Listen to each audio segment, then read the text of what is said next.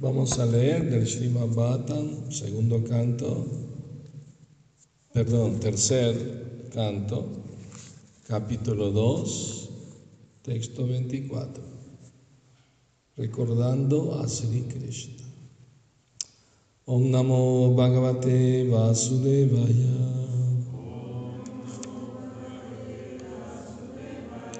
Om Namo Bhagavate Vasudevaya. Om Namo Bhagavate Vasudevaya.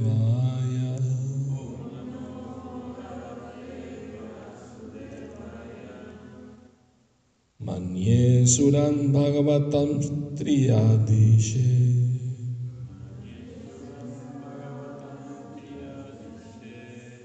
Samramba Marga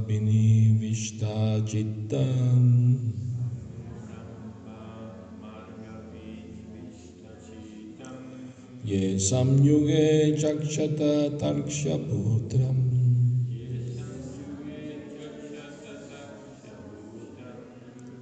Amshe suna vayudham apatantam.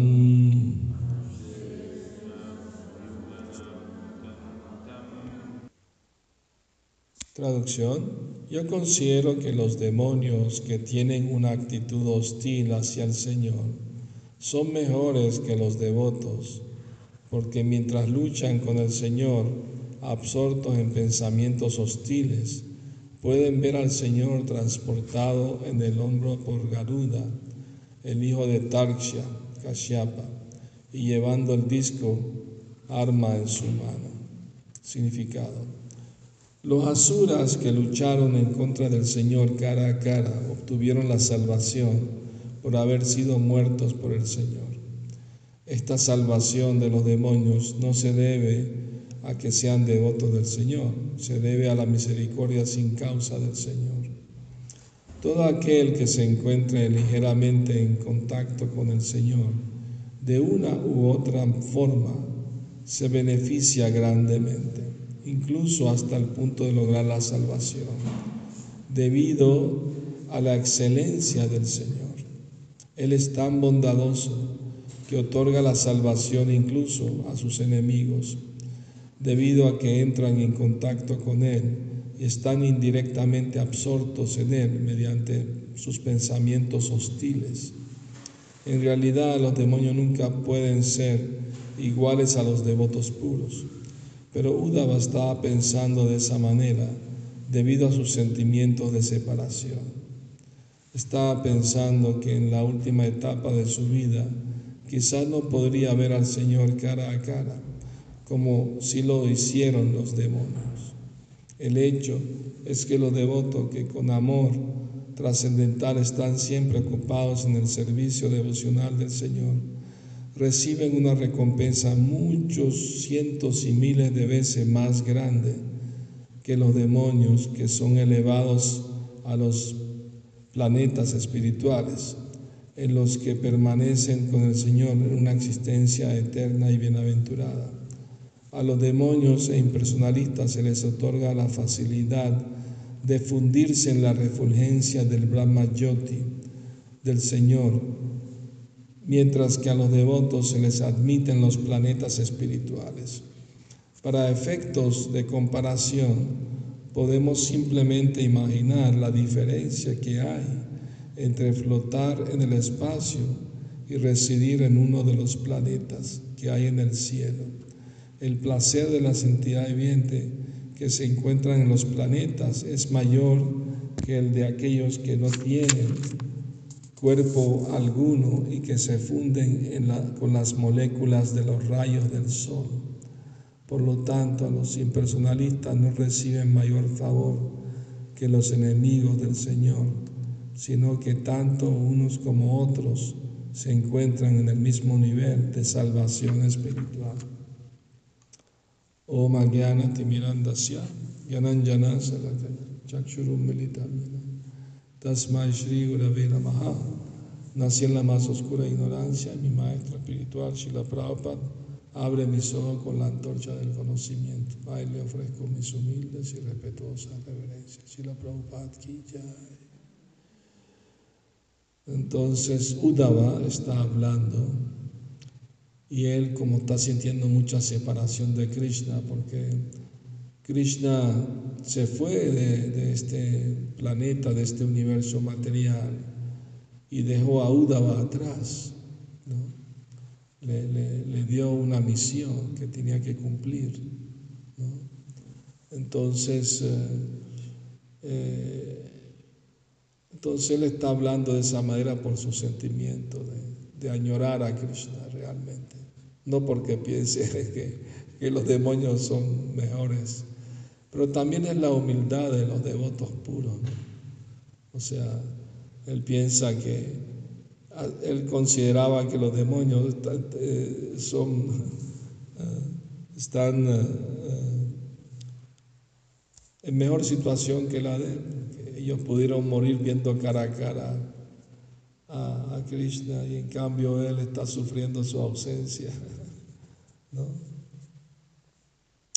Entonces Krishna es tan absoluto y tan imparcial que hasta sus mismos enemigos que luchan con él, con actitudes hostiles, les da la salvación. La misma que logran los impersonalistas con grandes sacrificios y austeridad y penitencia por muchos años, ¿no? Los demonios lo logran solo con ser matados por el Señor. Así que los impersonalistas no logran mejor salvación que los demonios que Krishna mata.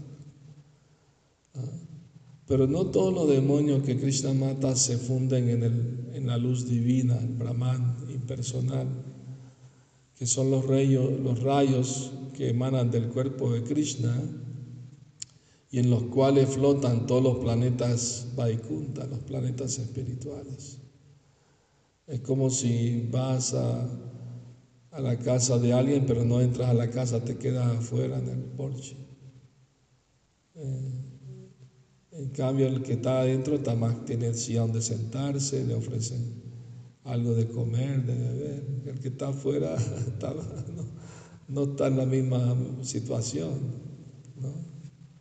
Así mismo los impersonalistas y demonios que Mata se quedan flotando en, ese, en esa luz, sin cuerpo. O sea, el alma puede tener cuerpo material o cuerpo espiritual, pero en el Brahmayoti no tienen cuerpo, ni uno ni el otro. Están simplemente flotando en la luz divina. O sea, ya no están más en el ciclo de nacimiento y muerte del mundo material, pero tampoco disfrutan de la bienaventuranza de, estar en la presencia personal del Señor, en sus planetas espirituales. O sea, por eso la Rupa Goswami compara un océano de felicidad del Brahmananda, la liberación impersonal. Él dice, no se puede comparar ese océano a una gotita de la felicidad que se experimenta en el servicio devocional puro del Señor, que experimentan los devotos avanzados. Entonces, eh, eh, como decía, no todos los demonios que Krishamata van al Brahman impersonal, algunos incluso van a los planetas espirituales, como el caso de Putana, por ejemplo. En el verso anterior, uh, está glorificando a Putana. Él dice, Ajo, aquí, ay de mí, hasta, hasta la bruja, putana. Baki quiere decir la hermana menor de Bakasura. O sea, Bakasura, el demonio que tenía forma de, ¿qué forma tenía el demonio Bakasura? Ni idea, ¿verdad? Hay que leer más el libro Krishna, saber de los pasatiempos de Krishna. Y cuando entré al movimiento, todas las noches leíamos el libro Krishna antes de ir a dormir. Así estábamos pensando en los pasatiempos de Krishna. Pero hoy en día los devotos perdieron esa costumbre. Yo le pregunté, ¿quién es acaso? Ni idea. Tienen que saber. No llegaron ayer al movimiento, ya tienen algunos años. Lean los libros. Pregunten. Bueno, escuchen los pasatiempos. Yo comparto también. Hablo de todos los demonios. De hecho, de un seminario hablando de todos los demonios que Cristo mató en Brindavan. Ahí le estoy compartiendo los enlaces para que los escuchen. ¿No? Muy importante. Bueno, este demonio Bacásura tenía la forma de, un, ¿cómo se llama esto? Una cigüeña, una garza. Y, aunque en una parte dice pato, pero no era un pato.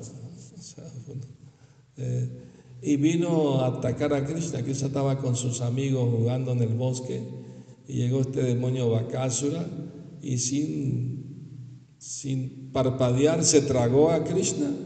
Los amigos de Krishna estaban perplejos, confundidos, asustados. Krishna. ¿No? Y, Krishna en la garganta del demonio se puso como rojo vivo de, calor, de fuego, así. Y el demonio se le estaba quemando la, la garganta, tuvo que, ¿no? Tirar Krishna fuera de, sacarlo fuera de su cuerpo. Y Cristo lo agarró y le agarró los dos picos y lo bifurcó hacia la mitad, lo mató. Y los semidiosos tirando flores sobre Cristo. Entonces esos demonios lo mandó Kamsa para que maten a Cristo. Pero Cristo lo despachó a toditos. Entonces, eh, y, y estaba enojado con Krishna porque mató a su hermana, la bruja Putana. Entonces quería venganza. Pero el tonto no sabía que su hermana Putana había recibido mucha misericordia de Krishna. Porque aunque ella puso veneno en su pecho para matar a Krishna, el bebé tenía tres meses de edad. ¿no? Y, pero Krishna no solo le chupó el veneno, le chupó toda la vida del cuerpo. Ella, ella había asumido una forma con su poder místico de una joven muy bonita, ¿no? de 16 años. No despertó ninguna sospecha de sus malas intenciones de matar a Krishna. Y por eso la dejaron cargarlo en los brazos. Inmediatamente puso el pezón lleno de veneno mortal en la boca de Krishna. Ah, pero Krishna cuando la vio entrar cerró los ojos. Y la razón por la que cerró los ojos son tres. Una, que estaba muy enojado con ella porque había matado a muchos niños chupándole la sangre.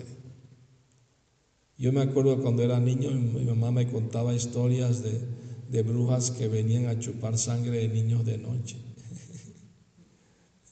o sea, esas historias existen. Y no son cuentos. Uno piensa, ah, son cuentos.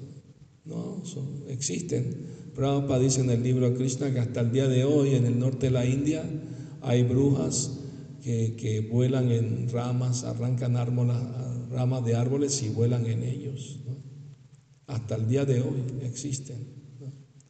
Bueno, en Venezuela tenemos un dicho, yo no creo en brujas, pero de que vuelan, vuelan. No sé si llegaron a ver hace unos años un video en Monterrey donde muestran en las montañas alguien volando ahí en, las montañas así, montado sobre un tronco o algo así. No lo llegaron a ver. O sea que hasta aquí hay brujas.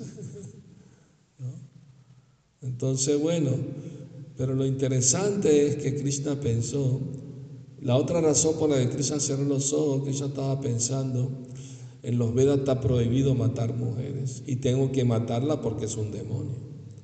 Así que cerró los ojos para, matarla sin verla, por lo menos. Y la tercera razón por la que Krishna cerró los ojos era para darle confianza a ella de que él es un niño inocente, dormido, no, rompe un plato, que lo puede matar, pues para darle esa confianza a ella. En realidad, Putana, en su vida pasada, era la hermana de Bali Maharaj eh, y se llamaba Ratnamala. Cuando ella vio al niño Vamanadeva, sintió un gran amor por él como madre. Qué niño tan bello, tan hermoso. Quisiera tenerlo como mi hijo para darle el pecho. Y como su deseo era bien sincero, bien intenso, Krishna en el corazón le dijo, tu deseo se va a cumplir. Pero cuando Vamanadev, con dos pasos, cubrió todo el universo, porque tomó una forma universal, ella se enojó con él. Ese, ese niño nos quitó todo lo que teníamos. ¿no? Si tuviera veneno lo envenenaría. Entonces los dos deseos de ser madre de él y envenenarlo se juntaron cuando vino como la bruja puta.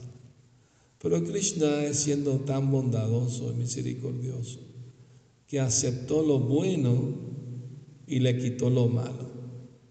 Ah, viene como madre a ofrecer pecho. Entonces Krishna le dio un lugar en Goloka brindaban como ayudante de Madre Yashoda para cuidar a Krishna, como la niñera de Krishna. Qué compasivo y misericordioso es Krishna, hasta con una bruja tan mala. ¿Ah? por eso Udava dice, ¿en quién más me voy a refugiar? En alguien más misericordioso que Krishna que le dio una posición como madre a una bruja. ¿Quién puede ser más compasivo que él? Entonces, eh, así los devotos puros hasta aprecian a los demonios que reciben la misericordia de Krishna. En realidad los demonios también tienen su papel en los pasatiempos de Krishna, en el sentido que ayudan a Krishna a que sea más glorificado al él enfrentarse a ellos y matarlos, pues Krishna es más glorificado. Su fama aumenta, entonces ellos tienen su papel ahí también. Aunque no se recomienda ser demonio, mejor ser devoto. O sea, o sea, Krishna es tan trascendentalmente absoluto que todo lo que entra en contacto con él se beneficia, hasta los demonios. Entonces, Krishna se montaba en, la espalda de Garuda, el águila, el hijo de Kashyapa, y, y, con su disco mataba a los demonios. Entonces, los demonios veían a Krishna montado en Garuda con su arma y morían de esa manera. Otro demonio que llegaron a ser liberados en Vaikunta, ¿se acuerdan de alguno? Aparte de Putana.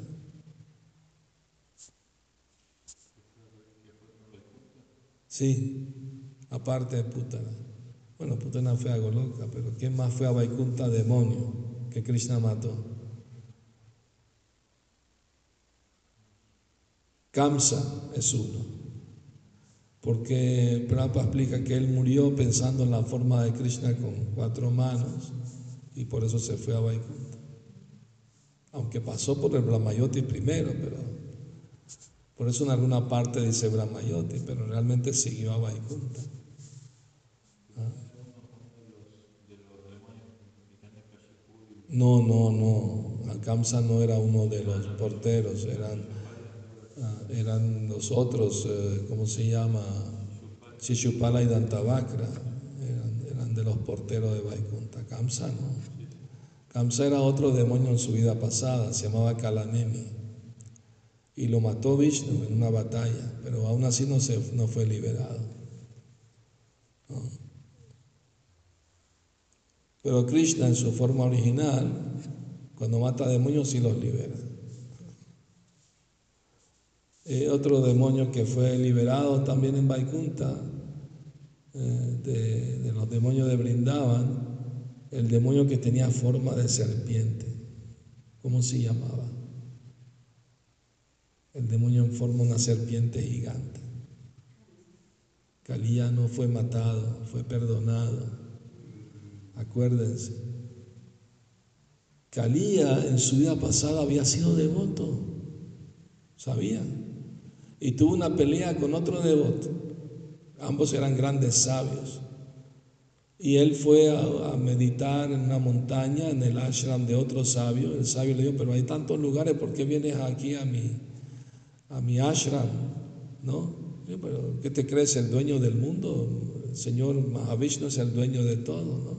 Entonces se enojaron uno con el otro y, uno maldijo al otro que se vuelva serpiente. Entonces nació como Garuda, digo como Kalía. ¿ah?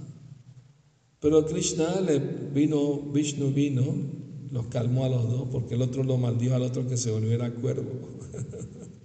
Pero los dos estaban arrepentidos de haberse maldecido uno al otro, estaban muy, muy apenados uno con el otro, nos dejamos llevar por la ira. Entonces vino, vino el Señor Vishnu y los bendijo, le dijo, ustedes son mis devotos y ustedes nunca pueden ser eh, enemigos míos, así que yo lo voy a bendecir, que aunque tome forma de serpiente, voy a bailar sobre tu cabeza y te voy a liberar de, tu enemistad hacia mí te voy a purificar. Por eso, cuando Krishna bailó sobre la cabeza de Kaliya, le daba patada para que vomite todo el veneno que tenía adentro. Y entonces, cuando ya no tenía más veneno adentro, su mente cambió de Kaliya y ofreció oraciones a Krishna pidiendo perdón, pidiendo misericordia. Entonces, claro, cuando un demonio se rinde a Krishna, Krishna no lo mata. Krishna lo protege. Pero Kaliya le dijo a Krishna, pero Krishna tengo mucho temor de Garuda porque me quiere atacar. No te preocupes, cuando Garuda vea las marcas de mis pies de loto en, tu cabeza, no te va a molestar más. Va a entender que estás bajo mi protección. ¿Saben cuando Prabhupada fue a la isla de Fiji? ¿Ah? escuchó una leyenda local de que los aldeanos vieron una serpiente en el mar con muchas cabezas. Propiedad, ese debe ser la serpiente Kalía. Tenemos que hacer un templo aquí de Krishna bailando sobre. Ese, creo que el único templo en el movimiento con Krishna sobre, bailando sobre las cabezas de Kalía. Esas cosas existen. Aquí en México, me acuerdo muchos años, creo que una de las primeras veces que vine, vine los de otros me llevaron al museo de antropología y otros lugares. Y en uno de esos museos vi una estatua de, de, perdón, de Hanuman, porque tenía, era un mono, pero tenía un yelmo, ¿no? ¿Ah? Y tenía una cola bien larga, así. Y les pregunté cuántos años tiene esa escultura de antigüedad. Ah, eso tiene como mil años. Wow, sabían de Hanuman aquí hace mil años. Porque ningún mono usa un yelmo, ¿verdad? Entonces, bueno, hay mucho que aprender, ¿no? De los pasatiempos de Krishna. Porque tenemos que darle alimento a la mente. O sea, ¿en qué va a pensar la mente si no leemos los libros? ¿En qué va a pensar? En cualquier cosa. Pero si escuchamos acerca de Krishna, de sus enseñanzas, sus pasatiempos, ¿verdad? Ya tenemos algo que alimentar la mente para que tenga ocupación, ¿no? Recuerden el dicho, mente ociosa, taller del diablo. Entonces hay que tener la mente ocupada. ¿Y cómo uno ocupa la mente? Prabhupada dijo, a todo el mundo le gusta historias, ¿no? Eh, por eso Vyasadeva, sabiendo que en Kali Yuga la gente está más inclinada a historias que a filosofía, escribió el Mahabharata, porque hay mucha intriga ahí, política, de palacio, de reyes, de guerras. Pero ahí muy hábilmente metió el capítulo 18, que es el Bhagavad Gita, dentro del Mahabharata. Y el Srimad Bhattan, por supuesto, el sumum bonum, ah, para, para, los que realmente quieren despertar su amor por Krishna, deben leer el Srimad Bhattan. Ahí se narran los pasatiempos de Krishna en Brindavan, Dwarka, ¿no? Entonces, ese es como el rostro sonriente de Krishna. Uno primero va por los pies, primer canto, segundo canto, y así. Va subiendo, ¿no? Pero es muy importante querer saber más de Krishna a través de las escrituras, a través de los devotos. Entonces, Así tenemos la mente alimentada espiritualmente. Día a día tenemos que ser más codiciosos espiritualmente, no ser conformistas. No, ya estoy bien, no, quiero avanzar más. ¿Ah? Se dice que hasta las gopis avanzaban espiritualmente cuando comían los remanentes de las nueces de Betel que Krishna había masticado. Y cuando ellos comían esos remanentes avanzaban espiritualmente. O sea que el avance espiritual no, termina ni siquiera después de, estar con Krishna en el mundo espiritual. Sigue el avance. el amor aumenta, pues. la felicidad aumenta, se multiplica. Se dice que, que las gopis se, vestían apresuradamente para ir a ver a Krishna, para, se vestían bien bonito para complacer a Krishna. Pero a veces, en su apuro de ir a ver a Krishna, en su ansiedad de encontrarse con Él, no se ponían bien la ropa, parecían como niños que no se sabían vestir, o a veces se ponían el maquillaje en un solo ojo y se olvidaban de ponérselo en el otro ojo, y cosas así, y corrían a ver a Krishna. Y Krishna cuando las veía se sentía muy feliz. Y cuando ella veían que Krishna estaba feliz de verla, se ponían ella más felices. Y cuando Krishna veía que ella estaba más feliz de verlo, él se ponía más feliz. Así que la competencia nunca terminaba de quién estaba más feliz de verse uno al otro. Ese es el, en el campo espiritual, es, va siempre en aumento, nunca disminuye, va siempre en aumento. Entonces uno tiene que, querer avanzar más espiritualmente, ¿no? No quedarse en la plataforma neófita toda la vida, ¿no? Uno tiene que ¿ah? despertar atracción por Krishna. Afecto por Krishna. Y no es algo artificial, ya está en el corazón de todos, simplemente está cubierto, dormido. Y en lo que uno empieza a escuchar hablar de Krishna, cantar el santo nombre de Krishna, servir a Krishna, el corazón se va limpiando y la medida que se va limpiando, esos sentimientos van despertando gradualmente. Entonces, es muy importante, ¿no? Querer hacer más progreso, más avance espiritual. Y cuando el gurú ve que los discípulos están avanzando espiritualmente, se pone muy contento. Una vez los de otros preguntaron a Prabhupada, Prabhupada, ¿qué es lo que más le complacería? Prabhupada dijo, amén a Krishna. Otra vez dijo, su deseo de complacerme me complace. Yo vine así a, a, su país a enseñarle a cantar a Krishna y ustedes están cantando. Eso me complace. No dejen de cantar. Entonces, la vida espiritual es para uno buscar su, purificación, ¿no? Y, y, buscar, pues, ser bondadoso con los demás, ¿no? Un devoto naturalmente nunca es hostil hacia las demás personas. Uno tiene que ser amigable con, todos y, desarrollar buenas cualidades que vienen naturalmente con, con la práctica del servicio devocional. Se desarrollan buenas cualidades. Saben que hay 26 cualidades de los devotos puros. Y Prabhupada, hay una 27. Y los otros estaban sorprendidos. Prabhupada. Aquí dice los libros 26, sí, pero hay una 27, Prabhupada. ¿Y cuál es? Que hay que estar un poco loco para ser devoto. pues te pone a ver, bueno, sí, para la gente somos un poco raros, ¿no? Cómo nos vestimos, cómo nos comportamos, qué comemos, sentados en el piso. todas esas cosas. Bueno, voy a parar aquí. Si tienen alguna pregunta, algún comentario.